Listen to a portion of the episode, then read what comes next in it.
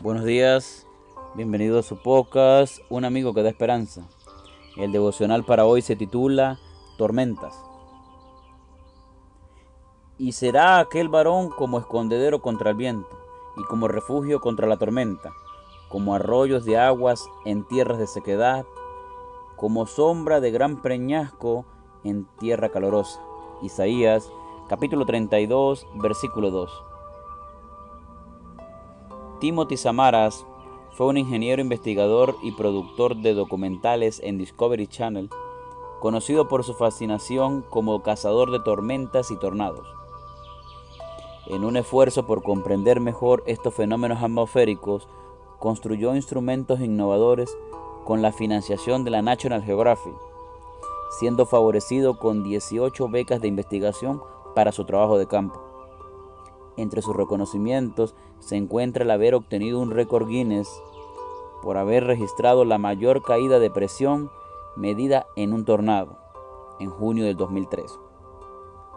Casi una década más tarde, el 31 de mayo del 2013, mientras se encontraba grabando un tornado de categoría EF3 cerca de Reno, Oklahoma, falleció junto a su hijo y un meteorólogo amigo, quedando los tres atrapados en medio de una tormenta cuyos vientos alcanzaban los 475 kilómetros por hora.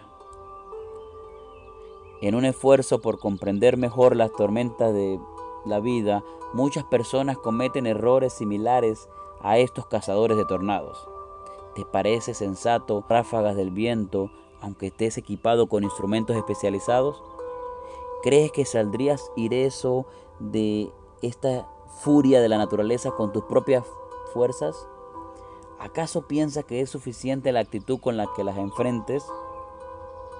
Es cierto que la mayoría de las personas no va en busca de conflictos y tormentas. Por lo general, estas llegan sin previo aviso. No obstante, ¿de qué manera le haremos frente? Si hay una manera sensata de enfrentar las tormentas, es buscando un lugar seguro donde estar protegidos. El profeta Isaías describe a Cristo como escondedero contra el viento y como refugio contra las tormentas. Sea que se trate de tormentas internas en las que los pensamientos y emociones pegan sus fuertes golpes, o de tormentas externas ante las cuales nos vemos insignificantes, podemos descansar seguros si confiamos nuestras vidas a Dios y esperamos pacientemente hasta que pase la tempestad.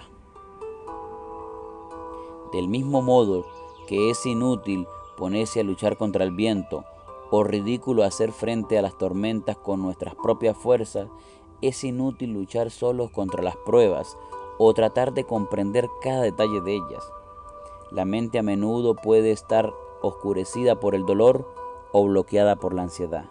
En ese caso, es mejor no pensar y limitarse a descansar y poner de manifiesto que se le ha encomendado el alma a Dios. Es nuestro privilegio, en medio de la debilidad y el sufrimiento, manifestar confianza en su amor. Medita en ello en el día de hoy y que el Señor te bendiga y nos vemos mañana para un nuevo devocional.